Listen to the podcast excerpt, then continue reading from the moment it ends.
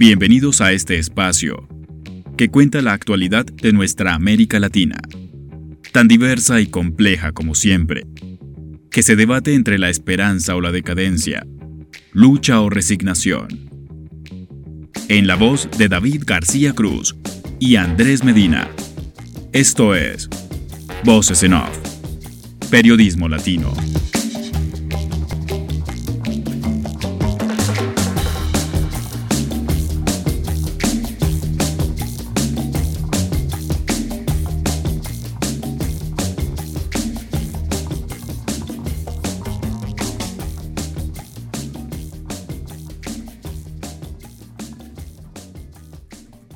Hola, ¿qué tal? Bienvenidos a esta nueva edición de Voces en Off. Bienvenidos a este espacio que cuenta la actualidad de América Latina semana tras semana. Hace siete días empezamos a hablar del proceso electoral en Colombia. Mm, estábamos hablando y, dimos un pantallazo de cada uno de los candidatos, quiénes eran, desde qué punto partían eh, y explicamos también cómo venían las encuestas y qué país se iba a encontrar eh, el tipo que ganara. Pasa la primera vuelta el pasado 29 de mayo ya tenemos los resultados y vamos a hablar de, qué, de qué fue lo que ocurrió, vamos a analizar todo el panorama político en Colombia, que está obviamente bastante encendido. Falta muy poco para la segunda vuelta, porque la segunda vuelta va a ser el 19 de junio, entonces no hay mucha distancia entre una elección y la otra. Y, los resultados eh, arrojaron lo siguiente. Gana la primera vuelta Gustavo Petro, el candidato de izquierda, con el 40% de los votos, lo que equivale a 8 millones y medio. En el segundo puesto queda Rodolfo Hernández, que es eh, nuestro outsider ¿no? De, la política, que se coló, que, sin pensarlo, o quizás hace un mes no lo pensábamos, pasa segunda vuelta, tuvo el 28% de los votos, lo que equivale a 5.900.000, casi 6. Y en el tercer puesto queda Federico Gutiérrez, el representante del partido de gobierno, también de los partidos tradicionales, de los liberales y los conservadores, que es como el PRI y el PAN en México, ¿no? son lo mismo pero se llaman diferente. Y después en el cuarto puesto queda Sergio Fajardo, el candidato de centro, que perdió muchísimo capital político respecto a hace cuatro años cuando también se lanzó eh, por la presidencia. Hace cuatro años sacó cuatro millones y medio de votos y este año sacó 890 mil votos, lo que equivale al 4% un centro seguramente desgastado que se peleó durante toda la campaña, se pelearon entre ellos y no pudieron consolidar un proyecto que estuviera a la altura y esos votos, si, si se permite el análisis, los recoge Rodolfo Hernández también. Aparte de ese centro descolocado que no pudo hilvanar las ideas para poder comunicarle a la gente qué era lo que querían hacer. La segunda vuelta pinta un panorama cuesta arriba para Petro, que a pesar de haber ganado y sacarle dos millones y medio de ventaja a su perseguidor, se, sabe y se sobreentiende que hay un voto o que hay una conducta anti-Petro en el país muy fuerte y que esos cinco millones que sacó Federico Gutiérrez, lo más probable es que pasen a las soldas de Rodolfo Hernández, lo que le haría un 52, entre 52 y 54% lo que lo llevaría a la presidencia claramente.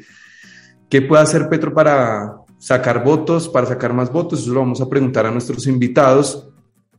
Lo que sí quiero decir antes de presentarlos es que se demostró que la sociedad colombiana es una sociedad de derechas, que hay mucho abstencionismo y que también hay un poco de miedo a un cambio, digamos, diametralmente opuesto a lo que venimos viviendo hay mucha parte de la gente que votó por Rodolfo que dice, yo quiero un cambio, pero no tanto. Entonces vota por Rodolfo y también siento que es gente que si esto sigue igual le va a dar lo mismo. Es gente que quizá la pobreza no ha golpeado su puerta y qué bueno por ellos, de que no hayan tenido que pasarla tan mal. Un gobierno de Rodolfo eh, que viene con un tono seguramente coloquial a la hora de hablar, dirigiéndose a la gente, como mucha gente le gusta, y voy a citar eh, el ejemplo claro que es mi papá, dice es que este tipo habla como debe ser, es que este tipo con ese tono regañón da la sensación de que va a poner las cosas en orden.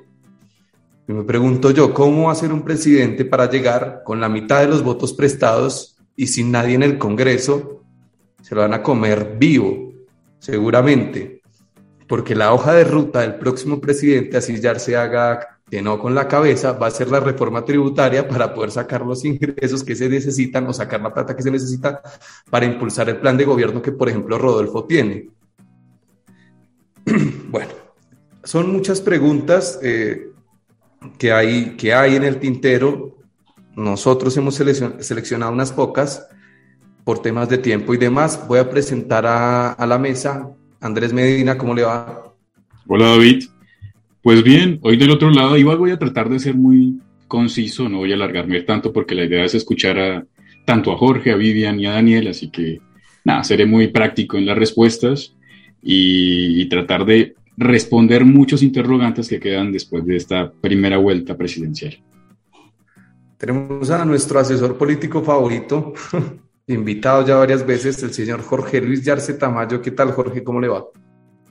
Pues bien, aquí preparándome para los golpes bajos de esta entrevista, pero siempre un honor acompañarlos. Golpes bajos, ya empezó degradando mi labor, o sea, golpes bajos, dice, ¿qué tipo este? usted, fue el que me señaló, usted fue el que me señaló sin haberme saludado. Voy a saludar a Vivian Martínez, que nos acompañó en algún momento también, hablando en aquella oportunidad del conflicto entre Rusia y, Ucrania. ¿Qué tal, Vivian? ¿Cómo le va? Hola, ¿qué tal? ¿Cómo están? Bien, bien, bien, bien, bien, bien. Eh, y por último tenemos a Daniel. Daniel, ¿cómo le va? Hola David y Andrés y Jorge y Vivian, ¿cómo están? Honrado por la invitación, muchas gracias. Bueno, eh, lo primero es eh, que, me hagan un análisis acerca de lo que vieron en la elección. Ya sabemos cuáles fueron los resultados, quiénes van a segunda vuelta, eh, quién se quemó, quién ganó. Eh, y, eso, quería, quería preguntarles que me dieran un, un, análisis de qué fue lo que vieron con estos resultados. yo dije que toda la sensación de que Colombia es una sociedad de derechas, puede ser que alguno de ustedes piense distinto y es, y es, más o menos para que me digan eso. Arrancó con Andrés, después voy con Vivian, va Daniel y cierra Jorge. Pues David, primero resaltar la labor del registrador que fue varias veces tildado con lo que sucedió en las eh, elecciones al Congreso, que no le fue muy bien, eh, igual no daba la cara ante los medios de comunicación. A lo último salió a dar la cara después de lo que sucedió en la primera vuelta presidencial y dijo que no quería dar la cara porque eh, no quería generar discordia y que ahora sí, de acuerdo a lo que sucedió, pues salió todo bien. Resultados en menos de 40 minutos, si no me equivoco, 45, ya teníamos un 80% de escrutinio, así que resaltar un poco la labor del registrador, que ahora eh, está del otro lado con, con el tema de, una posible, y lo entre comillas, eh, fraude electoral que se está moviendo muchísimo en redes sociales por parte del pacto histórico. Eso por ese lado. Segundo, eh, lo del tema y las movidas de, de las elecciones. Yo estuve votando fuera de Bogotá y me causó bastante curiosidad en un lugar donde era bastante, bueno, es todavía bastante uribista. En la mayoría estaban votando por Rodolfo Hernández. Así que me hizo pensar muchísimo eh, la movida que se estaba viendo precisamente y la reacción que estaban teniendo los uribistas. Siempre hablaba de, de las maquinarias que tenía Federico Gutiérrez, pero la votación del uribista nato, el uribista por naturaleza estaba votando por Rodolfo Hernández. Y eso se da cuenta en, todo ese panorama y el mapa electoral que tiene eh, Colombia y la zona andina, centro, que fue la mayoría que tuvo Rodolfo Hernández y donde tuvo, eh, digamos que, el repunte. Así que, para ser muy conciso, porque no, dije que no quería alargarme muchísimo, pero me causó bastante curiosidad ese, ese dato y creo que desde ahí parte todo el análisis que va a existir en la segunda vuelta y ese posible voto que queda de Federico Gutiérrez, que son más de 5 millones, que se van a empezar a mover. Hay coqueteos, adhesiones, eh, tratar de buscar votos por un lado y el otro. Creo que el discurso va a calar demasiado en tanto en los que votaron por Federico, que se sabe que posiblemente la mayoría, no digo que todos, puedan ir directamente a Rodolfo Hernández, pero también a los que no han votado. Creo que también se le está apuntando a ese, esa abstención y evitar que voten en blanco y que se vaya directo ese voto a, tanto a Gustavo Petro o al discurso que tiene Rodolfo Hernández bastante crudo y directo, que es el que gusta. Sí, eh, algunos dirían eh, cálculo político, ¿no? Por eso votaron a Rodolfo y no a Eh, Vivian. Bueno, lo primero que a mí me gustaría aclarar antes de empezar el programa es cuál es mi punto de vista político o desde qué lugar. Bueno, hay una palabra muy chimba que, o un concepto que se llama lugar de enunciación, no me gustaría usarlo, pero es más o menos lo que quiero decir. Em, primero que todo, yo me asumo ideológicamente como marxista-leninista y parte del comunismo, que no tiene nada que ver ni con la izquierda ni con la derecha, ni es de izquierdas y de hecho está más allá del bien y el mal, por decirlo así. No estamos en ese espectro, rompemos ese espectro. Entonces, dicho eso, eh, lo que veo yo desde mi punto de vista, analizando el fenómeno como se me pide, pero también desde la militancia, un poco desde ahí también, eh, lo que creo que expresan estos resultados un poco es lo que Lenin llamó como la hipocresía de la democracia en general y cómo esa democracia en general, que se resume en aparatos de votaciones, elecciones, eso que nos hace creer que somos tan democráticos, en realidad es una maquinaria de opresión. Y esto nos invita a ver algo que mencionaba ahí, como la naturaleza del cambio la esencia del cambio que se está buscando. En realidad, depositar un papel en una urna garantiza algún cambio estructural de algún tipo. En realidad lo que vemos acá son dos facciones burguesas disputándose cadenas de opresión para su propio beneficio, tanto Petro como del otro lado. Ambos son parte del mismo relato, son la misma cara y, y el mismo sello, la misma moneda. Entonces, es un poco, y corto ahí por aquello el tiempo.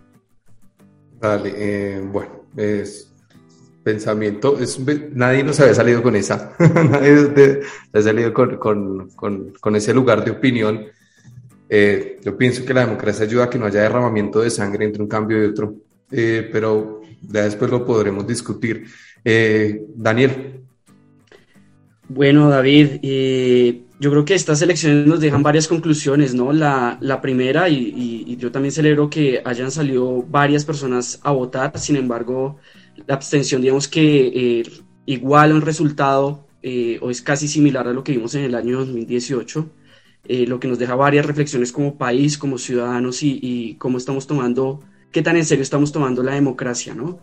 Eh, sin lugar a dudas, tal vez la noticia más importante es Rodolfo Hernández, que hasta hace 10 días no estaba en los planes de nadie y no sé si al final las encuestas terminan acertando en los últimos 10 días o terminan colocando un candidato, que también puede ser la otra lectura que uno puede darle, que las, las encuestas hayan acertado por, por sus análisis, sus estadísticas o por arte de magia, como sea que las realicen, o si tal vez esas últimas encuestas de los últimos 10 días terminan colocando un candidato donde seguramente hay votos de lo que llamamos duquismo uribismo. Entonces me parece interesante eh, el, análisis que se puede hacer en eso. Una campaña también que hace sin, sin, gastar mucho dinero a través de redes y que es una forma también novedosa de, hacer política. Lo otro, pues eh, Gustavo Petro logra eh, duplicar su votación de primera vuelta en el año 2018. Eso es una victoria que por lo que vimos no se celebró con bombos y platillos y creo que no da para celebrarse con bombos y platillos eh, y creo que seguramente le toca trabajar más a Gustavo Petro en esta segunda vuelta que a Rodolfo Fernández, quien puede seguir atendiendo entrevistas en pijama o dar discursos desde la cocina y puede ganar la presidencia de esa manera. Entonces me parece muy interesante. Y la tercera noticia, eh, muy importante, yo creo que es la, la desinflada de lo que ha venido viviendo Colombia hace muchos años y es candidatos uribistas, quienes reciben una bendición por parte del patriarca y terminan pues en esta ocasión curiosamente derrotados y yo creo que fuera de los planes de muchos, entre esos eh, del mismo candidato Gustavo Petro y de sus votantes, a quienes creo que le salió eh, costosa la jugada del cambio en primera, se, se aceleraron y, por eso creo que no celebraron con bombos y platillos, algo que era totalmente complicado y que en Colombia no se había, eh, ha, se, ha, logrado una sola vez, si mal no recuerdo, en el país desde el 91 y, pues creo que le sale un poco mal la jugada. Y lo otro, pues el fenómeno político de Sergio Fajardo, ¿no? Creo que mm, tal vez ellos, eh, Sergio Fajardo y, el centro decían que, que, los quemaron y yo creo que hay que tener un poco de, de, autocrítica y mirar que de pronto se hizo mal desde el centro político, que en una campaña se autodestruyó Eh, y pues yo creo que eso, eso que vimos en campaña fue reflejo de los últimos cuatro años cuando Fajardo eh, alcanzó una votación de 4.500.000 votos en el 2018 y en esta ocasión no alcanza el millón. ¿Para dónde se fueron los, los votos? Que, que, fue la introducción que hizo David. Esa pregunta y ese análisis me parece muy valioso porque no todos, creo, eh, están en, en, Gustavo Petro, que pues, los dos candidatos que pasaron son fórmulas de cambio distintas, pero se muestran como el cambio. Sería ese, ese tópico lo vamos a tocar más adelante y es, ¿no? ¿En qué posición queda el uribismo y los partidos tradicionales y si de verdad fueron derrotados o no? Eh, Jorge, ¿cómo vio usted las elecciones? Bueno, el problema es que yo me lo voy a adelantar entonces al, al tema porque ese es el, el, único análisis que me queda. Pero usted... Aquí podemos, podemos acudir a una, a una entrevista anterior y yo se los había advertido. Nada que estuviera tocado por el centro democrático iba a tener oportunidad en estas elecciones. Y así sucedió. sucedió. Es un costo político muy grande para cualquier candidato estar tocado hoy por el centro democrático. Y ni que se diga por cualquiera de sus líderes representativos, que ya no solamente es Álvaro Uribe Vélez, ya es Cabal, ya es Paloma Valencia, ya es Federico Gutiérrez y el mismo Iván Duque cualquier, cualquier mano de ellos que toque a un candidato en el escenario político colombiano hoy se pudre ante la opinión pública ante, y ante pero, pero Jorge, eh, sacaron 5 millones de votos, eso es un montón. Sí, pero no pasaron la segunda vuelta, no tienen hegemonía, no tienen capacidad de gobierno, no tienen mayorías, no tienen las maquinarias que, de las cuales alardearon hace, eh, seis, tres elecciones atrás.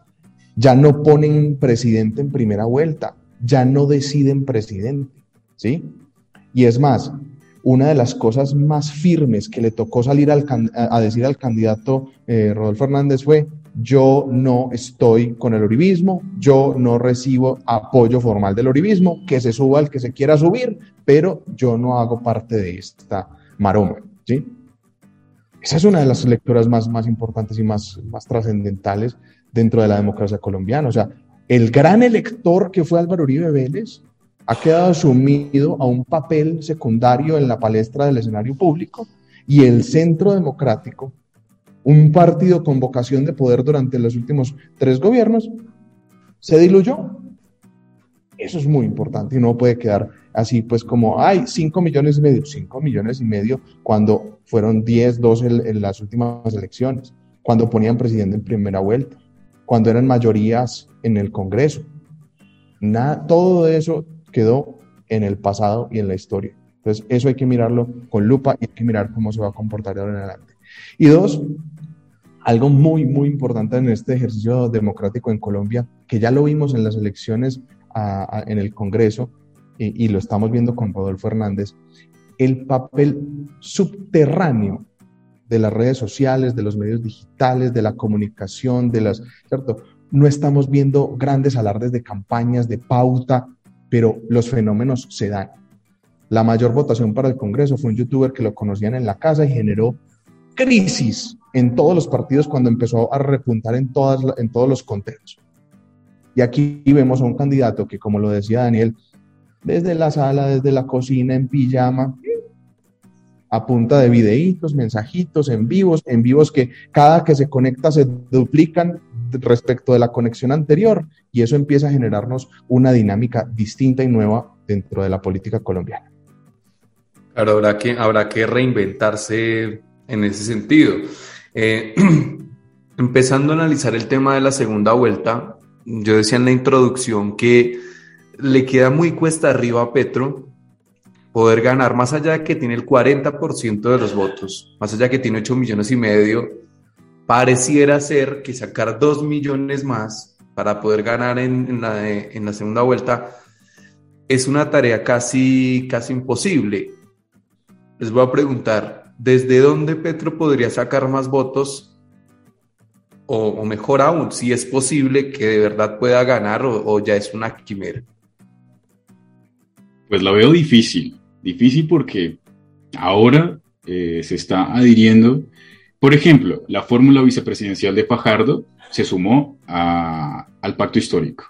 Y hay que ver, ¿no? ¿Cuántos votos tuvo Fajardo? No llegó al millón, así que Petro, por ejemplo, en sus, en sus datos y hace análisis, dice que con un millón y medio más logra la presidencia. Me parece que necesita un poco más que eso.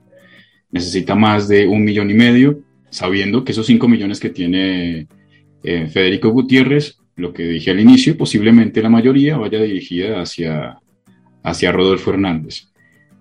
Se empezaron a mover desde el mismo instante que cerraron las, las urnas. Ahí ya se estaba moviendo todo el tema político y tratando de ubicarse en qué eh, sector podían estar. Así que inmediatamente perdió Federico y ya dijo que iba a ir directamente con, con Rodolfo y toda la ola del Centro Democrático y toda la ola uribista está directamente con Rodolfo. ¿Qué hace Rodolfo? Y le comenté a David en alguna oportunidad. Esos 20 puntos que sacó eh, la noche anterior, ayer creo que fue, tratando de desmarcarse, ¿no? Porque lo que decía Jorge es verdad. Cualquier eh, toque que haga el Centro Democrático hacia la campaña de Rodolfo lo va a dañar totalmente. ¿Y el qué hace? Pues saca unos 20 puntos, de los cuales Petro dice que son muy parecidos a la campaña que tiene él, al discurso, pero es opuesto a lo que tiene el Centro Democrático. Me parece que es una jugada que tiene Rodolfo para seguir captando eh, votos, pero la tiene bastante difícil. Muy difícil porque dentro de los cálculos que, por ejemplo, podría tener Gustavo Petro, eh, según él dice que era más factible que ganar la presidencia en segunda vuelta eh, con Rodolfo y no con, con Federico. Y me parece que podría ser lo contrario. Si hubiese quedado Federico, era más factible ganar la segunda vuelta para Petro, no le quedaba tan complicado y ahora es captar un voto que no va a llegar, que es del uribismo nato, ese uribismo muy natural que está en el centro del país, que le va a quedar difícil y él lo que va a tratar de hacer es captar todos los votos eh, dado, por ejemplo, el abstencionismo.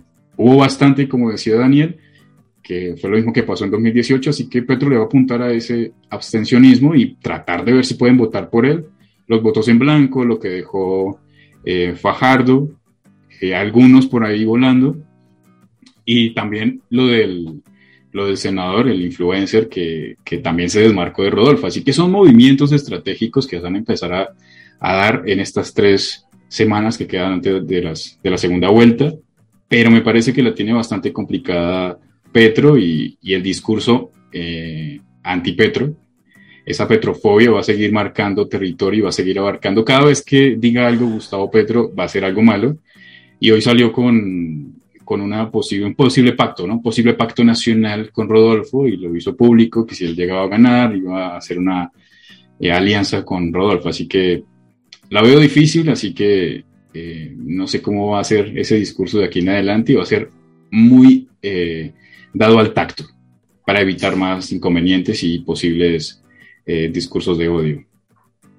Eh, Vivian, eh, viendo el personaje no Petro, ¿cree, que, ¿cree que pueda cautivar a esos dos millones de votantes que necesita para ganar?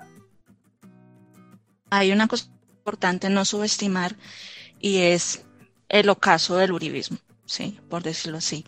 Em, ese tema yo lo estaba conversando con un amigo hace algún tiempo, decía como, es posible que estemos llegando a un posturibismo por fin. Esa es una pregunta difícil, pero eh, útil. Eh, sobre, bueno, sobre lo que me acabas de preguntar, para mí es un poco complicado porque yo soy petrofóbica, en realidad también. Sin embargo, hay otro fenómeno también. Es como yo me acuerdo mucho de Diosdado Cabello diciendo hace muchos años que Petro no iba a ganar ninguna presidencia, porque no había nada que odiara más un pueblo que los traidores y la gente sin convicciones.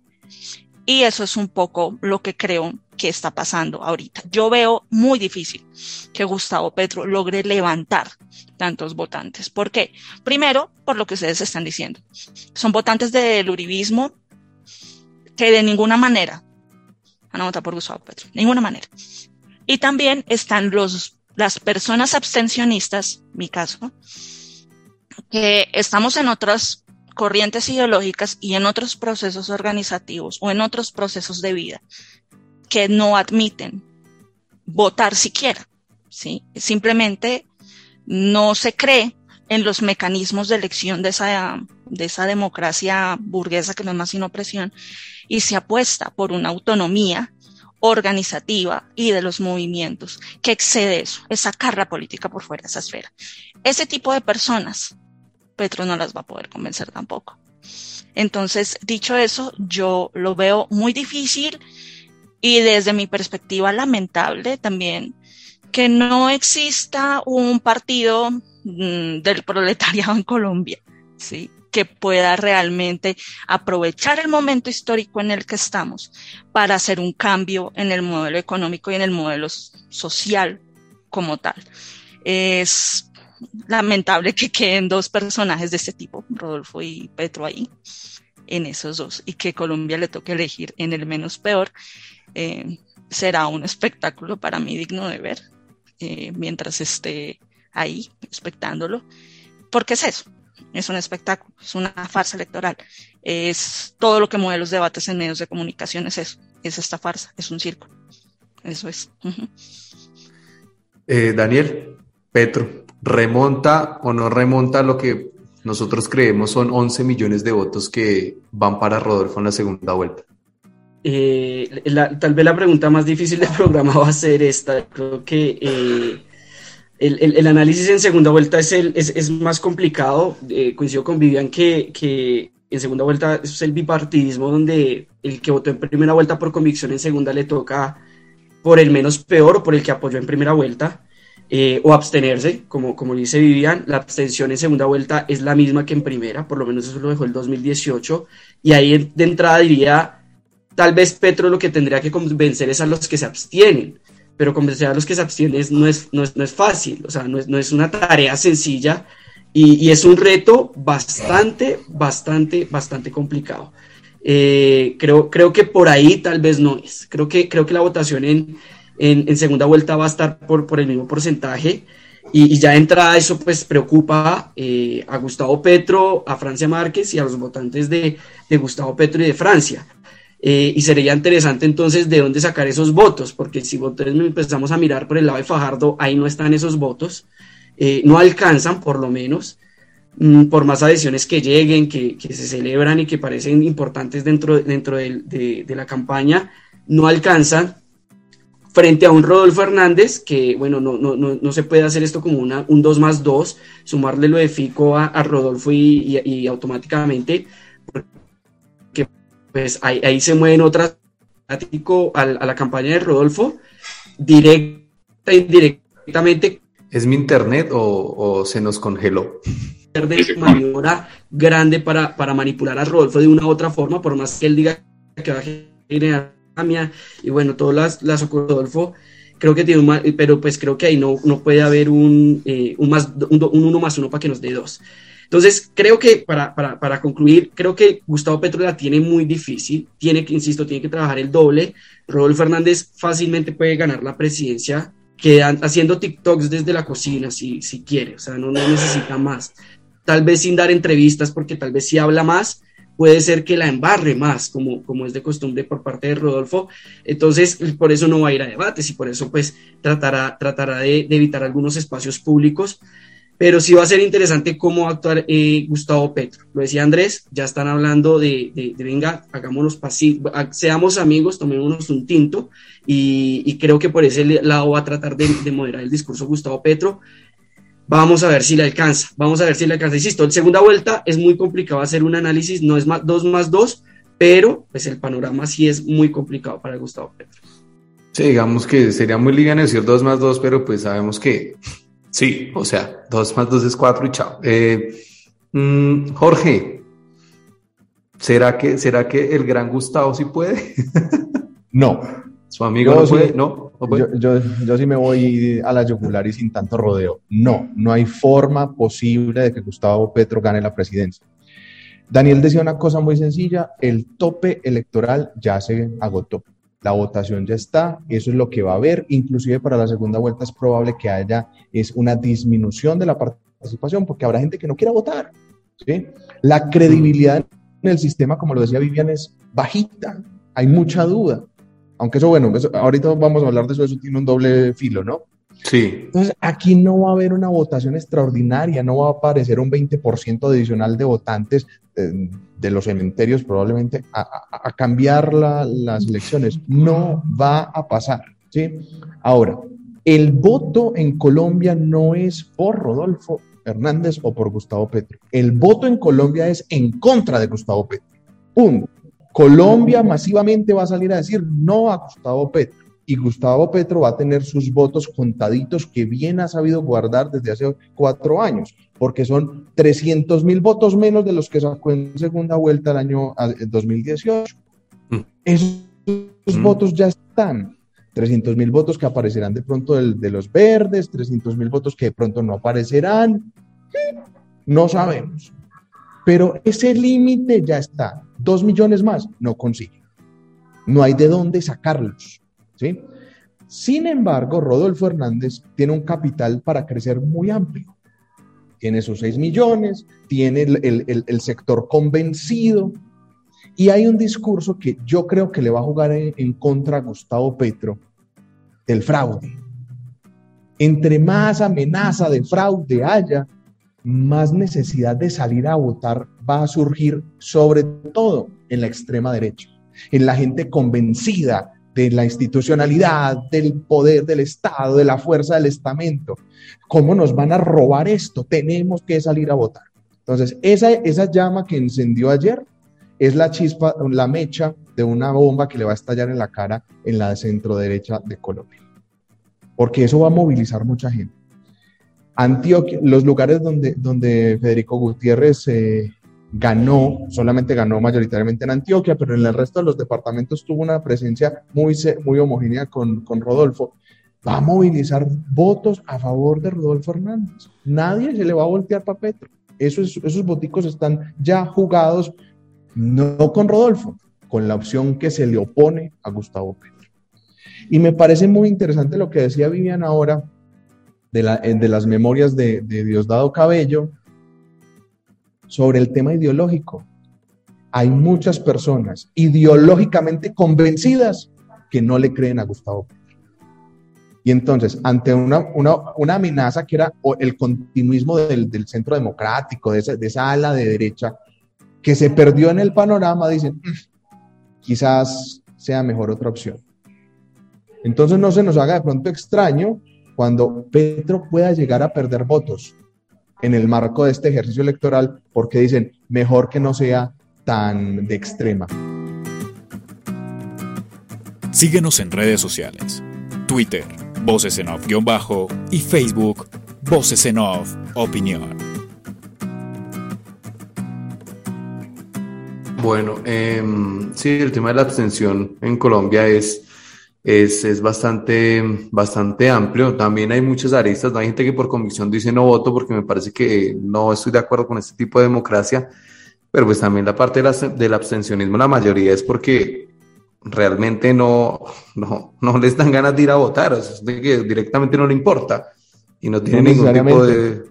No necesariamente, y qué, pena, y qué pena, y qué pena que hay mucha, Vivian es un ejemplo de, de convicción no, no, no, por, no, por, eso yo le digo. pero en digo. Colombia la convicción ideológica no es un patrón general. Y por creo que Vivian me, me, puede apoyar. Por eso, por eso le estoy diciendo, Jorge, que no todo el mundo tiene la convicción ideológica de decir no voto porque no estoy de acuerdo con la democracia, sino que hay una gran parte del abstencionismo que hay en Colombia de gente que dice no, que no creen y que no dije, votan. No, punto. no, espera, una corrección ahí. Dije, dije, no estoy de acuerdo con un modelo de democracia que es la democracia burguesa tal y como está concebido en el sistema actual. Okay, con este tipo Eso de es muy diferente a decir, ajá, exacto, que es la democracia en general.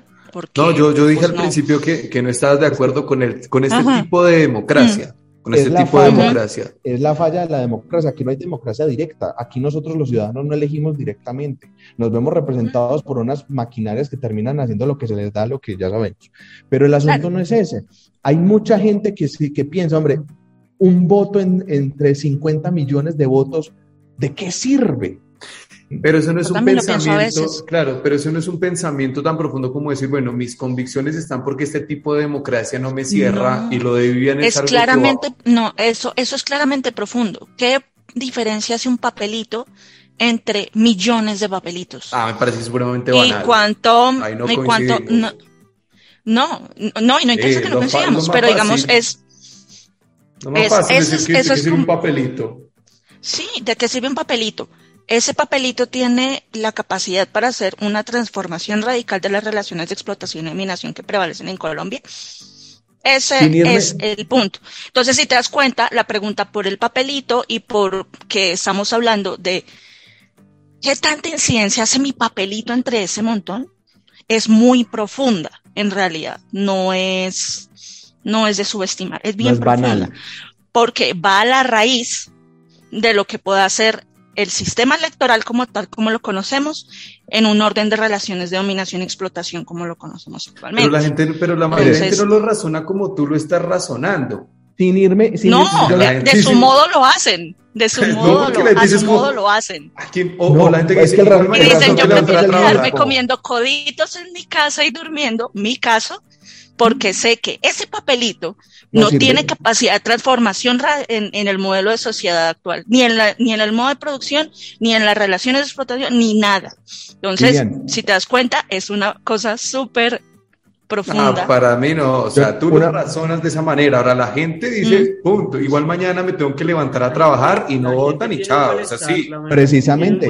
que voten por el certificado electoral, validísimo. Ese es el elemento, ese es el elemento. Yo, sin irme al- al- al- a la profundidad ideológica de Vivian, que evidentemente no comparto, perdón, pero pues... eh, Sí, no no, sí, obvio, seguro, tampoco. La respuesta es Ujú. esa. La respuesta es esa. Cuando yo como ciudadano siento que no tengo ninguna incidencia real en el sistema, ¿para qué Ujú. me esfuerzo? Y ahora, Vivian toca un punto fundamental y que era una cosa que hablábamos eh, eh, tras bambalinas antes de iniciar la grabación. Aquí no hay, no hay ningún programa maravilloso, no hay verdaderas ideas que vayan a transformar el mundo, las ideas no son aplicables, la mayoría son barrabasadas para convencer a, a una base electorera, pero aquí no hay nada que vaya a transformar el país. Lo único es el modelo de venganzas. ¿Quién va a ejercer poder en venganza en contra de lo que pasa, Eso es lo eh, verdaderamente Jorge, peligroso. Jorge, lo que pasa es que ustedes están abstencionismo es en reduciendo, contra de. no podemos, redu- no podemos reducir la democracia a, a- a- a votar. Que solo sea ir y, y diligenciar un formulario y, y tachar una X. No es solo David, eso. pero es que estás No, están Pero está dada en esos términos y estamos No. hablando de elecciones por eso, aunque pero no es que es eso lo la democracia. lo que y estás asumiendo que entender es que existen la democracia es solo ir a mecanismos votar y ya. reales y aplicables. Estás hablando y asumiendo que existen mecanismos reales, aplicables y eficientes para ejercer democracia. Y eso no existe. Empezando, mire, un ejemplo simple para que no peleen. Elegimos representantes a la Cámara. Semejante nombre tan rimbombante. Y además le ponen honorable al principio para que suene más bonito. ¿Sí? Usted vota por su representante. Bueno, de pronto usted no, un ciudadano común. Vota por su representante y después de que votó por él puede ir a tocarle la puerta, señor representante, en mi vereda, en mi pueblo, en mi ciudad, pasa esto, esto, esto, esto. No, Pero sí no existen pasa. los canales para poder mostrar ese inconformismo. Don- ah, marchar. Uno es ese, Gasificación es vía. SMAP. uno es ese, El uno es ese, bolillódromo. uno es ese y lo otro es, pero dígame si eso no es poco, ¿no es poco poder salir a la calle y manifestarse? A mí me parece que es mucho y es un montón. Mire, en una democracia verdaderamente eficiente, nosotros no, no deberíamos necesitar manifestarnos para, un- para, para mostrar el inconformismo. Solo tendríamos que hacer una llamada. No Señor perfecta. representante, usted tiene la obligación de escuchar mi necesidad y tramitarla ante el gobierno nacional. Pero como ese bandido tuvo mis votos, obtiene su beneficio, No, que, se nos- perdió. que nosotros como sociedad, que los colombianos seamos una sociedad poco politizada e inactivos políticamente, no quiere decir que... No, y sí que la- son no, no. Somos extremadamente que- politizados. Somos muy politizados, Ah, al contrario. No, es, no, no, no, no es ni la mitad de lo que son O sea, otras sociedades ahora. David, ¿qué No, tan acá equivocado la estás gente- que tenés a dos eso. personas de extremos ideológicos opuestos dándote madera? Y de Pero acuerdo.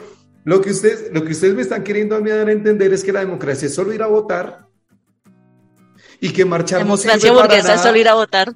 Y que, y No, que, y que, y que- estamos y que Hay democracia por no fuera de se otros puede canales reducir también, que no son las elecciones. No se puede reducir la democracia a ese mecanismo. Ustedes la están Estamos de acuerdo en eso. mecanismos en Colombia. ¿Mm?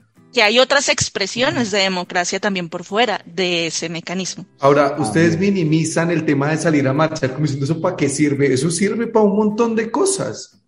¿Para qué? ¿Para manifestarse, para que cambie algo. La Revolución Francesa arrancó porque le subieron al pan, loco. Pero es que no estamos en una Revolución Francesa, pero estamos viviendo la Revolución de Octubre, son otros tiempos y otros momentos. o sea, hay que usar bien esa analogía.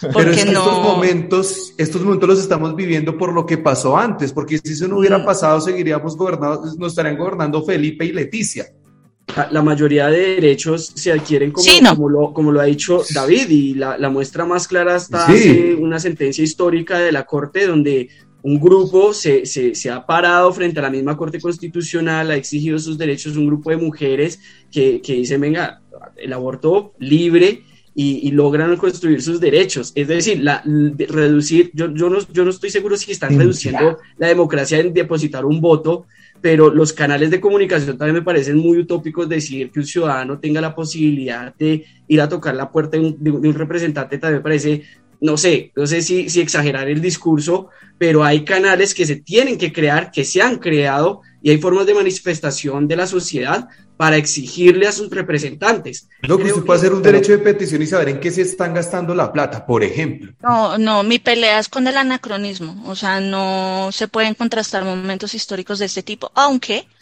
por legado colonial, moderno, europeizante, lo que sea, en efecto, eh, nuestra constitución y nuestras leyes tienen una herencia occidental y eso no hay que negarlo, pero no es lo mismo, no es no es directamente equiparable ni causal. Eh, suponer que por la porque existió la Revolución Francesa tenemos esto. Hay incidencias, pero sí llamaría yo como a no, ojo con el anacronismo en el análisis, porque pues eso no. No, no, no es que no anacrónico. La igualdad, la fraternidad, todo ese cuento, eso está bendito sea. Pero eso claro, y menos mal. que porque existió aquí se puede aplicar en toda su dimensión. Y mire que me tomo el ejemplo que nos pone Daniel. Maravillosa la sentencia. Maravillosa. ¿Y qué efecto tuvo la manifestación pública y popular en ello? Ninguna. Ninguna. la sentencia es una sentencia judicial. No, por, por, por, años. Eso es, eso es como, eso es como creer pues, que van a venir a salvarnos aquí el pellejo los alienígenas. Hombre, el sistema judicial está pensado de tal manera que responde a la actualización necesaria del derecho respecto de la sociedad en la que está viviendo. El derecho responde después, porque la sociedad ya viene. No, es democracia, hay tres poderes independientes. hay tres poderes independientes y existe un Estado. existe un Estado con tres poderes independientes. Eso hace parte de la democracia. Pero que, entonces queda la pregunta ante el, eh, el ejemplo precisamente de, de las manifestaciones. Y, me acuerdo una pregunta que, que hacía el historiador Malcolm Dice y es eh, cuántos colombianos quieren la revolución entonces, de acuerdo a ese punto de partida. Porque hay parte entonces, otra línea distinta y paralela es lo que se puede creer como revolución y cambiar posiblemente el, discurso, que, que ahí arranca otra línea distinta. Preguntémonos acá, Vivian, ¿vos qué entendés por revolución? Entendiendo el punto de vista. Es demasiado revolucionar en la RAE, es revolucionar muchas cosas, es cambiar el orden establecido. Desde el punto de vista mío, y el que ustedes ya conocen, es cambiar el orden de cosas establecido, cambiar la estructura por completo. Eso implica demoler toda, todo rudimento de una sociedad evidentemente burguesa, de una democracia burguesa, para que eh, los proletas puedan tomar el poder en sentido estricto y sin las contradicciones de clase y de dominación y explotación que existen. Pero en una sociedad conformista, muchos estarán pensando hoy que el mero hecho de, de, haber sacado a, Álvaro Uribe Vélez y a todos los amigos de Álvaro Uribe Vélez de la escena electoral fue una revolución. Revolucionario. Por eso, por eso te decía, dependiendo desde el punto de vista que lo mires. Pero, por ejemplo, ahí es cuando uno mira, y por ejemplo, eso lo podemos trasladar al escenario del voto. Eh, ¿Qué tan revolucionario es votar? En realidad, no sirve para cambiar esa estructura establecida. Entonces... Como no somos, aquí, le podemos dar. Pero es que la gente que va a y no, pero es que, como somos una sociedad altamente politizada, pero no somos una sociedad política, no logramos definir liderazgos verdaderamente transformadores claro, de la realidad. porque debe, debe haber, claro, y, no, y el, el, la teoría como tal, el, digamos, supone, por ejemplo, en nuestro caso supone una vanguardia y una retaguardia, y esa vanguardia es ese liderazgo, es precisamente por eso que existe la vanguardia. En el comunismo y, y, y en los movimientos de inspiración marxista que no son, Es que- que, no son revisionistas. Pero, bueno, es, que, es que cuando en uno todos, vota, es que, es que cuando uno vota, uno vota, uno dice, bueno, ¿qué tan revolucionario es votar o no? Pero votar es un derecho que uno tiene, que antes la gente hace muchos años no tenía, y me parece a mí que esta democracia imperfecta como es, con todos los errores que tiene, evita que para cambiar de un orden a otro no haya derramamiento de sangre, y eso es un montón, y eso es una gran ganancia que hay. Entonces, que ustedes me vengan y me digan como que, ¿de qué sirve un voto? No, sirve para un montón de cosas. O sirve un montón de cosas salir, o que ya se me diga, ay, ¿para qué sirvió la marcha? Loco, sirve Mira salir que a la marchar. sangre se sigue derramando a- con o sin tu voto en las regiones Amén. No, sí, pero... y en el eso- mundo. sí, pero eso, no, eso, pero eso no es porque haya una democracia burguesa como tú dices. Mm, claro. No, Porque exacerbas porque ahí se, mueven, no, ahí, se mueven, perdón. ahí se mueven otros intereses económicos, un tema de violencia, de narcotráfico y demás, que no se le ha podido dar ¿Y respuesta qué a es esos eso? problemas. Ese es el dar- orden establecido. Sí, pero no... ¿Y qué es eso? Todo Pero- eso es, todo eso es lo que hay que desmontar. Burguesía en conexión con el capitalismo, el narcotráfico, el crimen organizado, la libre empresa, todo eso. El Estado mismo hace parte de todo eso. Ah, Es muy compleja la pero, pero es una Ahí cosa, cosas muy supra- complejas. Yo ahí no, no que- en que no haya Estado y que no haya... Que no. Estado se necesita. Lo que no lo que Obvio. debe, lo que debe Estado se necesita. Son, las- son las relaciones con el Estado y entre los individuos en el Estado. Ah, eso ya es otra cosa. Porque las relaciones con el Estado son, es más, si uno lo contempla en la, en la faciología típica de la, de, que propone el marxismo por una transición de, de, lo- de feudalismo, socialismo, comunismo, etcétera, es importante tener una figura estatal. De ahí el socialismo también. Que en el comunismo sí no existe, exacto, pero el Estado es necesario. Y por eso nunca se ha podido tener el, el Estado supremo comunista. Porque siempre se tiene que pasar por el Estado. Ven, De eh, ahí nuestro miren, fracaso, tal cual. eh, Sí. Ideológico. Cough. Ahí Bueno, está, pero- esta democracia, como la conocemos, eh, ha sido el modelo que me parece que más nos ha equiparado, que más igualdad nos, nos ha proporcionado de todos los modelos que Sí, hemos tenido. claro. Por eso es que tenemos un 70% de, de, de, de pobreza, de desigualdad Sí, extrema. Por eso, por Es eso. uno de los eh, países más Pero- desiguales del mundo. pero, Miren, Jorge, una y violentos, lidera en desplazamiento antes- forzado. Antes era No peor. ya, no, ya nos ganaron en el Oriente. Pero miren, aquí hay una cosa ¿Quién nos que ganó? ¿Siria? creo que sí. Y ahora Ah, Ucrania, porque es que en menos de, de una, de, un- de dos meses Perdón la son expresión cinco en millones. vivo. Miren, ahí hay un tema que ya lo habíamos conversado en una entrevista anterior y es el tema del voto y cómo hacer ese voto efectivo. Aquí hay que dar transformaciones institucionales estructurales. Estamos con los medios tecnológicos, con los avances necesarios, tenemos todo a nuestra disposición y todavía tenemos democracia representativa. No funcionó, no va a funcionar y ese modelo hay que repensarlo. Usemos Bueno. la tecnología para que la sociedad verdaderamente tome decisiones por sí misma. Y o sea, no usted apunta a que haya una democracia directa Sí, y la tecnología lo permitiría. o que no haya democracia. La tecnología es tan maravillosa. no, llame a Felipe, llame a Felipe y a Leticia. Ya me- Hay otras formas de romper la democracia, pero hicieron- no, no- no pensar. quiero pelear con Vivian porque me cayó muy bien. ya me hicieron pensar. Ah, no, pelee, pelee. Tú también me caíste bien, no peleemos, por favor. Ya me hicieron pensar en el Frente Nacional y entonces, mejor entonces un partido, otro, un partido, otro y chao. No y listo. Ya veremos qué pasa en el, en el futuro. Pero vengan, eh, con mucha vergüenza yo me tengo que retirar. Quiero simplemente decir, esta democracia está en crisis como todas las democracias en el mundo. Esto no es un fenómeno exclusivamente de Colombia. Todas las democracias están en crisis. Las europeas, las americanas. Por Las eso, que Yarse, se dicen- por eso, por eso, por eso, Yarse. Entonces, ¿qué hacemos? ¿Qué hacemos? ¿Las rompemos, las dejamos ir y que venga un rey supremo y nos gobierne? Unos que sea capitalista y otro que sea...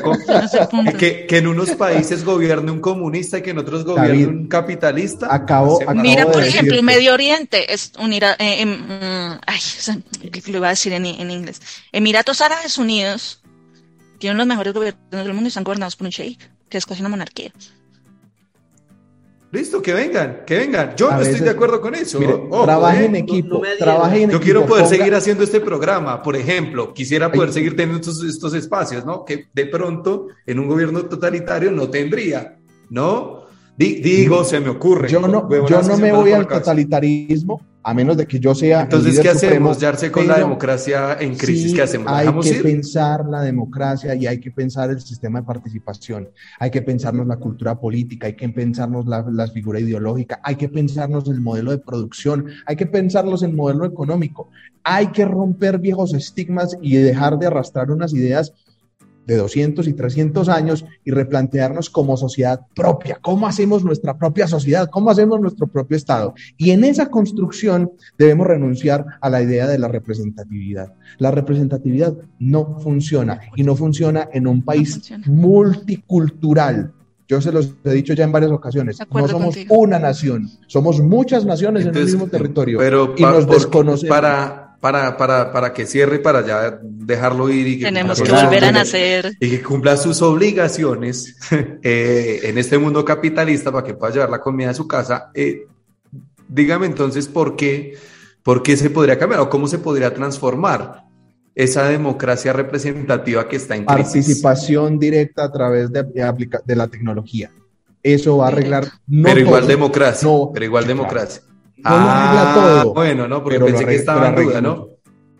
Ya no, yo le dije y me mantengo. Si el líder supremo soy yo, me uno a otros modelos. Pero mientras no sea yo el líder supremo, prefiero la democracia, pero sí, pero eso ah, no significa que no necesitamos repensar la democracia. No podemos creer que esto es un modelo perfecto. No podemos creer que es un sistema perfecto. No podemos creer que el modelo de economía no se puede mejorar.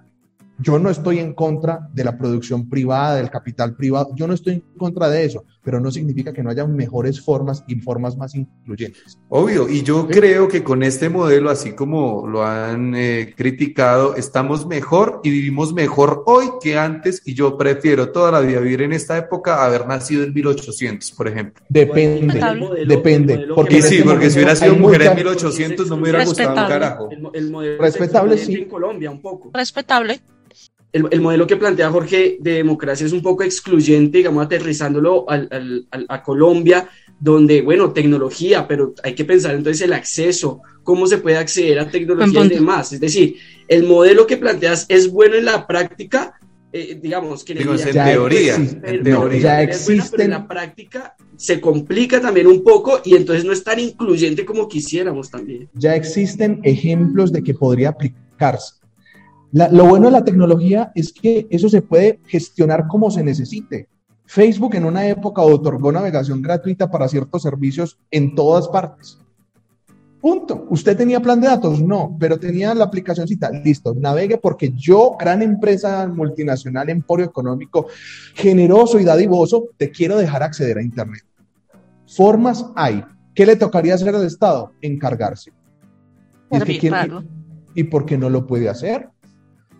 Existe un promedio de 1.5 líneas por colombiano, línea celular por colombiano, 1.5 líneas celulares por colombiano. Con datos. Me, parece, me parece buena la idea, pero siento que la forma es la misma, eh, perdón, siento que el fondo es lo mismo, pero cambia un poco la forma. Es decir, estaríamos haciendo un poco lo mismo, pero lo, lo, lo, lo cambiamos. Se cortó. Bueno, es pensarse un Hitler o un Mussolini. Cambiamos un poco la forma, pero el contenido es el mismo. Chao, Jarvis. Hombre, a veces las formas. a veces las formas pueden generar cambios profundos. y como diría Vivian, eliminar eh, o evitar derramamientos de sangre, pobreza extrema, etcétera, etcétera, etcétera. Un gusto acompañarlos. Gracias por su paciencia y hasta otra oportunidad. Gracias. Que estés bien. Chao, chao. Chao.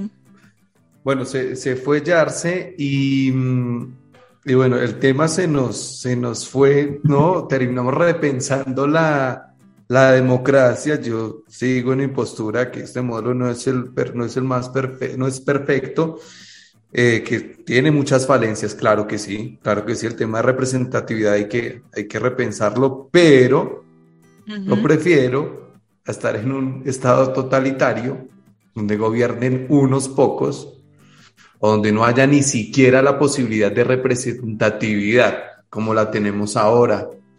Me parece que nosotros tenemos que entender y darle mérito a todo lo que se ha conseguido y que poder salir a una calle a marchar o hacer este programa es producto de esa democracia occidental, burguesa, como la quieran llamar. Em, voy a hacer ya la última pregunta porque nos tenemos que ir y porque el debate se nos fue para otra parte. Y eso fue culpa mía por ponerme a hablar de la abstención. Hago cargo de yo mismo. Esto es típico en mí, respetar la grilla del programa, lo vengo haciendo desde tiempos inmemorables, ya siempre lo hago. Em, lo último, eh, Rodolfo es el más opcionado para ganar y, al parecer va a ser el próximo presidente de Colombia. ¿Cómo lo ven o cómo verían un eventual gobierno de, de, Rodolfo, teniendo en cuenta que no tiene nadie en el Congreso y que, y que va a llegar con la mitad de los votos prestados? Porque uno dice, claro, no, ese es el caso del uribismo. Sí, sí, puede ser que sí, pero ojo, que esos votos van a poner el nuevo presidente. Entonces, van a ayudar a poner el nuevo presidente. Entonces, ¿cómo sería un gobierno con los votos prestados y sin nadie en el Congreso? Andrés, Vivian y Daniel. Cierro con Daniel. Pues puntual. Como decía un historiador, incertidumbre es sinónimo de elecciones y me parece que la incertidumbre es eh, lo que va a generar Rodolfo Hernández en la presidencia. ¿Qué va a pasar? Igual se va conociendo un poco el discurso de él, que tiene cortes muy eh, ominosos eh, y entonces cargado de tanto miasma político, entonces es verdad, se tienen que hacer alianzas y detrás de la mayoría de votos que puede tener Rodolfo eh, vienen diferentes favores. Así que eso va a ser la gobernabilidad de, de Rodolfo y tiene el discurso como le gusta a mucha gente que es directo, que es crudo, y en alguna oportunidad lo dije cuando estaba en la alcaldía de Bucaramanga, después de la cachetada uno creería, la cachetada del concejal, uno creería que iba a bajar la, la encuesta y, le iba mal, ¿no? Pues el loco se mantuvo y subió. Así que eso deja mucho eh, entrever qué es lo que quiere esta sociedad y me parece que él está apuntando a un cambio drástico. Que se puede dar, no sé, porque se habla de lo mismo, pero él apunta a ese, cambio, cambio en el discurso, cambio en la forma de gobernar, eh, dice que él no va a estar en la casa de Nariño, que en la casa de Nariño se gastan más de mil millones de pesos, entonces que es inadmisible eso, así que posiblemente diga quiero gobernar desde mi casa en Bucaramanga o que quiera eh, una posesión distinta. Él trata de apuntarle a eso, ¿no? Eh, entonces, lo que alguna vez se decía que, Colombia no ha tenido gobiernos de izquierda o no ha tenido gobiernos populistas y se acerca muchísimo Rodolfo Hernández a lo que podría ser un gobierno populista y le está apuntando a eso y ahí es cuando empieza a calar todo el tema de, de, la, de, de cada votante y que la tiene fácil. Y lo que decían él es verdad. Tiene que limitarse un montón con el discurso, no sobrepasarse, porque después le gana la emoción y lo que él dice, yo soy así y no me importa, así es mi carácter y así me han conocido, así goberna Bucaramanga. Entonces, me parece que va a ser un gobierno lleno de incertidumbre eh, y ver prácticamente, primero, cómo va a ser eh, todo el acompañamiento que le van a hacer toda esa maquinaria de la cual dice que no tiene, pero toda esa eh, cantidad de, políticos que han estado detrás de él para llegar a la presidencia, ¿cómo le van a cobrar los favores? Y va a ser así directamente. Por eso es que el voto es tan importante, porque no es lo mismo que gobierne Petro a que gobierne Rodolfo. Y yo creo que en eso vamos a coincidir todos, ¿no? No es lo mismo que gobierne uno que gobierne el otro. Vivian. A mí me da igual, pero te voy a dar mi perspectiva. No, una cosa es que te da igual, otra cosa es que sea, es que sea igual. Exactamente, por eso te digo, me da igual, pero eso es otra cosa. Mm, fíjense que este, este señor me recuerda mucho, yo no sé si ustedes lo oyeron hace seis, no, cuatro años en México. Este señor me recuerda mucho al Bronco. No sé si ustedes tienen en mente al Bronco. Sí, sí, sí. Eh, un candidato presidencial en México que dijo que le iba a cortar la mano a los corruptos. Sí. Eh, todo México, eh, incluyéndome, riéndonos como, como loquitos en redes sociales y pensando en pleno debate. Esto no puede ser cierto, pero sí lo era. Cuando la presentadora le dice, ¿es en serio? ¿Va? Eh, sí, va, dice el hombre. Entonces, este señor, con todo lo que dice, con su, digamos, con sus maromas como para decir yo soy así, yo hablo así, justifico esto así y no me interesan las formas, eh, me, parece, me parece mucho el bronco en realidad. Pero eh, uno con el bronco lo que ve es que bueno, el bronco nunca llegó en su candidatura lejos ni prosperó como el mismo modo de Rodolfo. Pero uno lo que ve precisamente es esa promesa de mano dura y es apelar a un sentimiento que tienen las sociedades profundamente violentas, en el caso de Colombia Rodolfo, en el caso de México fue el bronco, de que, de que no hay otro mecanismo para arreglar el país y las desigualdades y la injusticia, sobre todo la injusticia y la inseguridad, que no sea cortando manos o ejerciendo violencia explícita. Entonces, a mí, por ejemplo, este discurso que él maneja, yo digo las cosas así, ta, ta, ta, y así es, y no sé qué, incluyendo el cachetadón, es muy Álvaro Uribe, si lo ven, y es también muy eh, Donald Trump. Sí, por ejemplo, las referencias a las mujeres eh, por ejemplo, en, en, el caso de Estados Unidos, eh, cuando Trump dice eh, que va a agarrar a las mujeres por la vagina, grab, grab them by the pussy, es esta misma referencia que este man hace. Me parece que es una cosa que ha venido haciendo la campaña de Rodolfo desde hace varios meses, hacer un símil entre eh, un, un, no, no es un símil, una cosa muy parecida entre la figura de Rodolfo con peinado y todo, y la figura de ese man. Entonces, acá, por ejemplo, ya en términos de gobernabilidad, yo lo que veo es que va a ser un desastre eh, infinito. Eh, estamos hablando mayorías del pacto histórico, si no estoy mal en, la Cámara, más todos los favores que va a terminar debiendo. En un señor también, no quiero, no quiero que esto se lea como una discriminación, pero con una edad considerable. Es un poco el mismo cuadro que se replica con Andrés Manuel López Obrador en México. También. Pero en, cuanto a, en cuanto a la edad, eh, me dices. Sí, el cambio generacional se nota mucho y eso genera un descontento en la sociedad tenaz, en general. Entonces también se mueven ahí unas brechas y unas discriminaciones muy, digamos, que tienen que ver con la edad y que tienen que ver con todo, más el show de medios. Entonces uno puede ver todo ese detonante y es algo que, por ejemplo, otras campañas capitalizaron, lo, intentaron hacer. Bueno, este, tipo está viejo, no va a poder. Más o menos pasó eso con Andrés Manuel. Por eso me recuerda tanto esa coyuntura electoral de ese entonces. Entonces, ese es, ese es mi punto de vista sobre eso. Daniel, votos prestados y sin nadie en el Congreso, ¿no? Eh, ¿Cómo se hace para gobernar eh, cuando el otro poder, ¿no? El legislativo no está, no está con uno. O sea, ¿cómo, ¿cómo hace este tipo para pasar una reforma tributaria, por ejemplo, que sería la hoja de ruta de su gobierno? Sí, eh, pues yo creo que toca iniciar con lo que, con lo que les había dicho tal vez antes, y es, yo no creo que el urismo esté tan derrotado como, como muchos quieren verlo o, mostrarlo, y, el poder legislativo nos va a dar la razón, o, bueno, creo que ahí vamos a poder medir cómo va a estar el uribismo midiendo sus fuerzas eh, con un presidente que apoyó, insisto, directa e indirectamente, pero que en el legislativo le va a poder exigir ciertas cosas. Rodolfo dice, voy a generar el cartel de la infamia al que no me apruebe lo que va a beneficiar a la sociedad.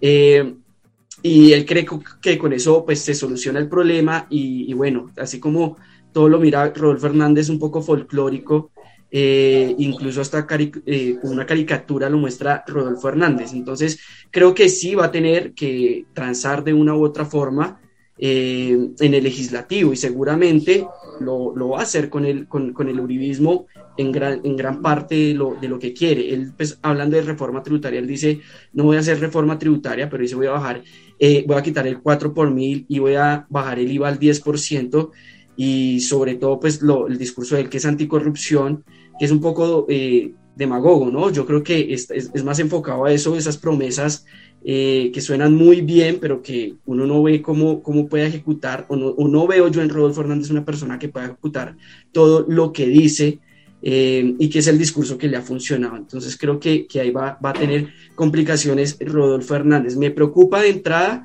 que al no tener mm, apoyo en el legislativo, tiene él creo dos representantes a la, a la Cámara, de resto tiene nadie más.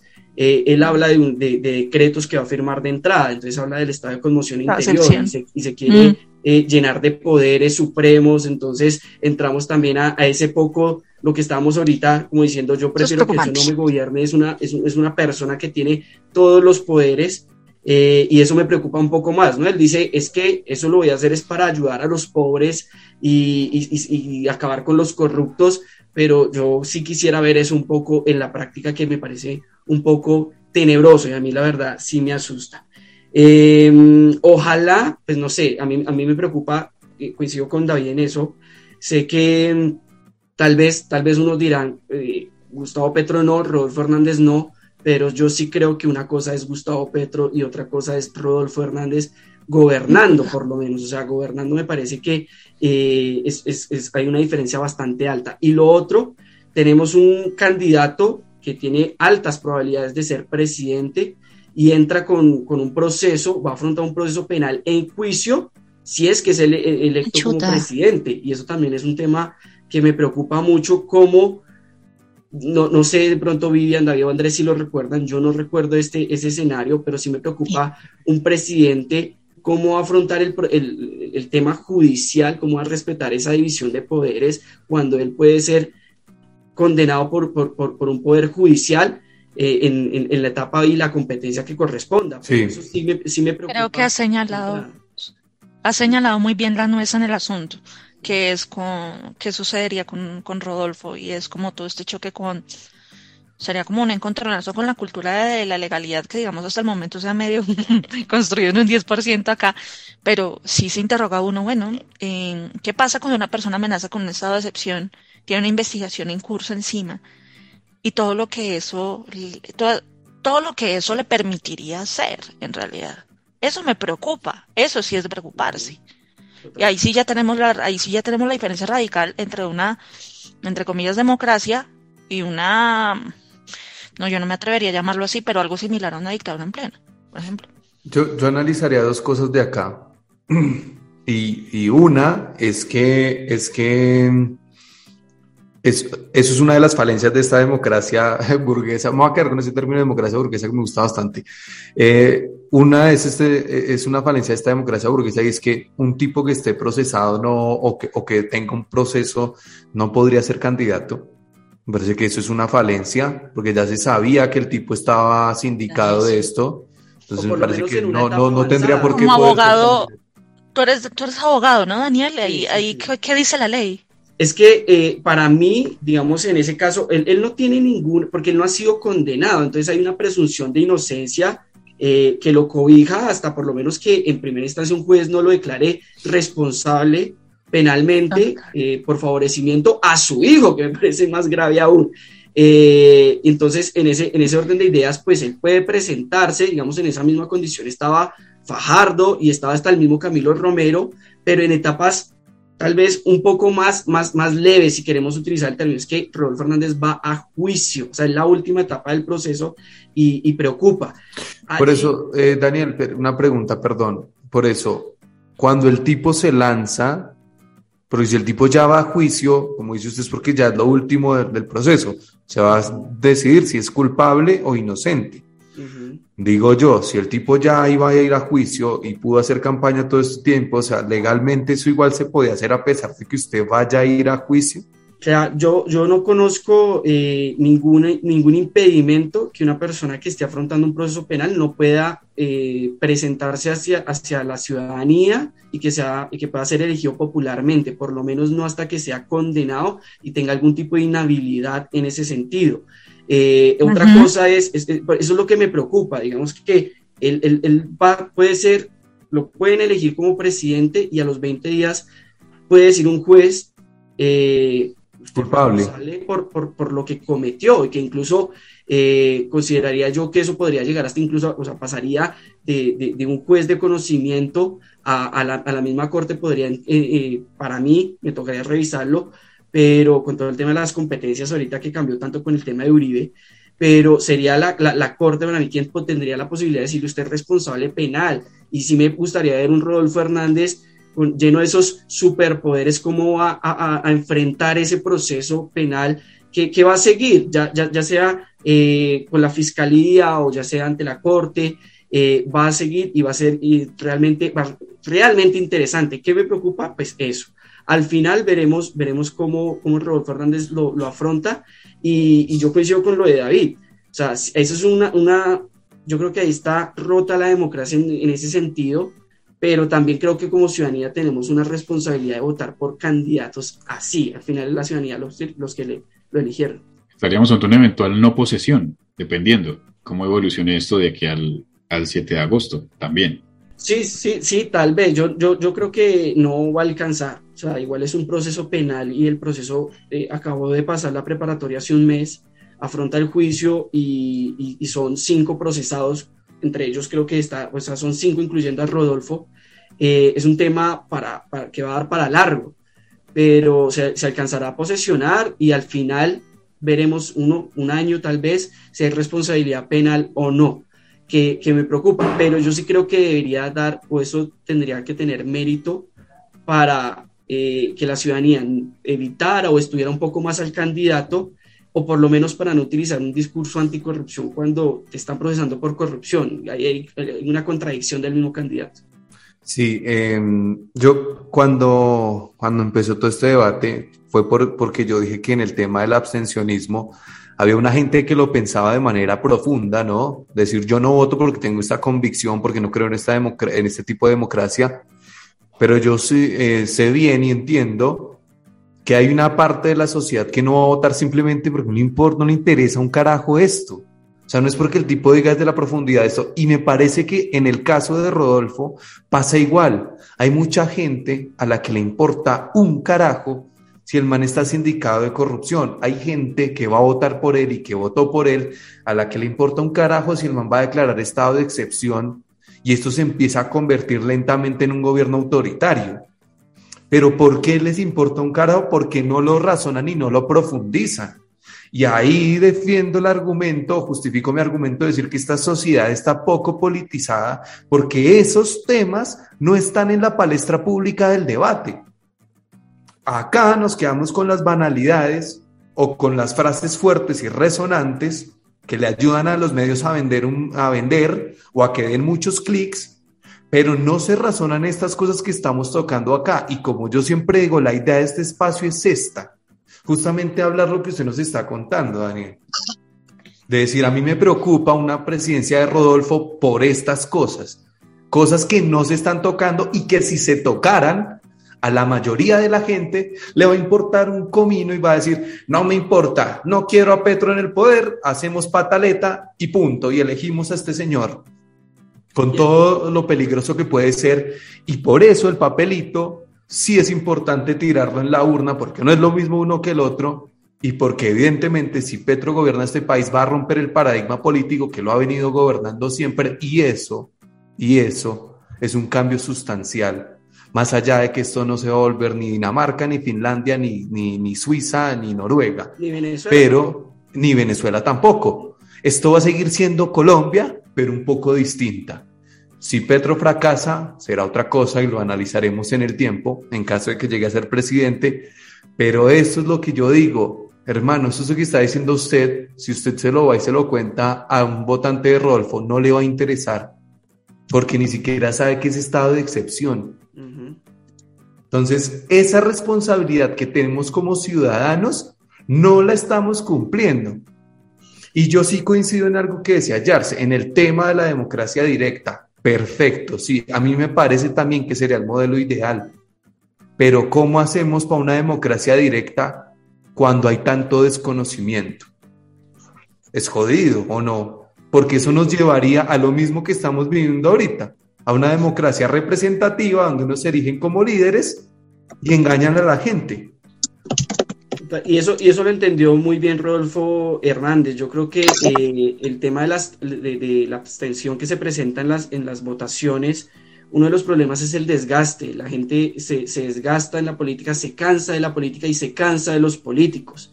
Y Rodolfo Hernández entendió muy bien eso y sabía que eh, él no necesitaba tener un discurso de propuestas eh, ni entender que, cómo, cuál fue la reforma tributaria del 2019 de Duque o, entender muchos temas, sino él supo entender que hay una ciudadanía que, que como, decía tal vez Yarse también, em, no es, es, política, pero tal vez no, no sé, yo ahí también difiero un poco con David, pero no tan politizada, porque es política, porque opina de política constantemente al decir, yo estoy cansado de los mismos, yo estoy cansado de los que están, y Rodolfo Fernández entendió eso, supo que Colombia es un país que no, no profundiza en muchos temas, lastimosamente, y es una realidad, pero que también eh, un discurso práctico le iba a ayudar, así ese discurso fuera en contravía de lo que él está viviendo, de lo que él mismo está viviendo y que predicó. Él habla de la anticorrupción, pues está afrontando un proceso por corrupción y habla de los politiqueros. Cuando fue concejal, eh, se, se juntó con los politiqueros y aprovechó también eso para atraer el voto anti-Petro, que eso es una realidad y que también Petro genera un desgaste, como lo genera Uribe y lo generan incluso ya hasta ahorita el mismo Fajardo, y de todo eso se aprovechó eh, Rodolfo Fernández para tener 5 millones y medio, y yo todavía me pregunto cómo lo hizo. Andrés, ¿algo para cerrar? Por ahora van a ser tres semanas de, no sé si va a ser un discurso parecido pero lo que dijo Petro, quería reconciliación, no quería más discursos de odio, no más discursos de, tratar de dividir al pueblo, sino unámonos y tratemos de ver qué va a pasar de aquí en adelante. Petro entendió precisamente lo que dice Daniel, que Rodolfo eh, captó un poco cómo va a ser la política de ahora en adelante en Colombia. Y, pues nada, se va a tratar de, ir por la sombrita, evitar cierto tipo de, comentarios fuera de lugar porque le van a jugar una mala pasada a Petro. Así que va a ser como, como una, una, una, campaña antes de la segunda vuelta bastante curiosa, eh, con dos candidatos que, que, van a estar ahí tratando de mover un poco las fichas y ver que Petro tratar de sumar más votos, más de un millón y medio, me parece que es mucho más, porque decía David, más de dos millones, y, y Rodolfo evitar alianzas que le puedan dañar el discurso y una posible ascensión en los votos que tiene de parte de, Centro Democrático. Así que es como evitar el toque de Uribe. Ahora sí sería como el innombrable. No se puede nombrarlo, sino les daña un poco la, campaña, en este caso a Rodolfo. Así que va a estar bastante curioso y ojalá podamos tocar el tema en, tres semanas. A ver qué sucede. Eh, una de las enseñanzas, yo cada programa le deja una enseñanza, una de las enseñanzas de este programa, Andrés hablaba antes de salir a la, de, de, empezar esto, que, que, había que tener autocrítica y una de las enseñanzas es que tenemos que tener autocrítica como sociedad, que nos hace falta, porque permanentemente señalamos a los políticos, pero los políticos no vienen de una nave espacial a gobernar, son parte de la sociedad y tendríamos que, que rever eso también. Eh, Vivian, ¿algo, ¿algo para cerrar? No, yo creo que ya no está. ¿Será? No, tiene micrófono. Perdón, estaba en modo. Eh, no, simplemente nada. Es que se me cayó mi internet y me tocó conectarme desde el celular, pero acá. Este, no, nada, no tengo nada que agregar, solamente agradecerles mucho por la invitación al programa y, y, ya, muy interesante la discusión y pues veremos qué, qué sucede ya en un mes casi, creo que un mes. Exactamente, estamos a pocos días de que en Colombia haya nuevo presidente, algo que que va a ser también importante para, para la región. Mi nombre es David García Cruz y nos encontramos la próxima semana con otros temas de actualidad latinoamericana. Seguramente dentro de siete días eh, volveremos a la República Argentina para ver qué está pasando con nuestro buen amigo Alberto Fernández y la oposición. Gracias, chao.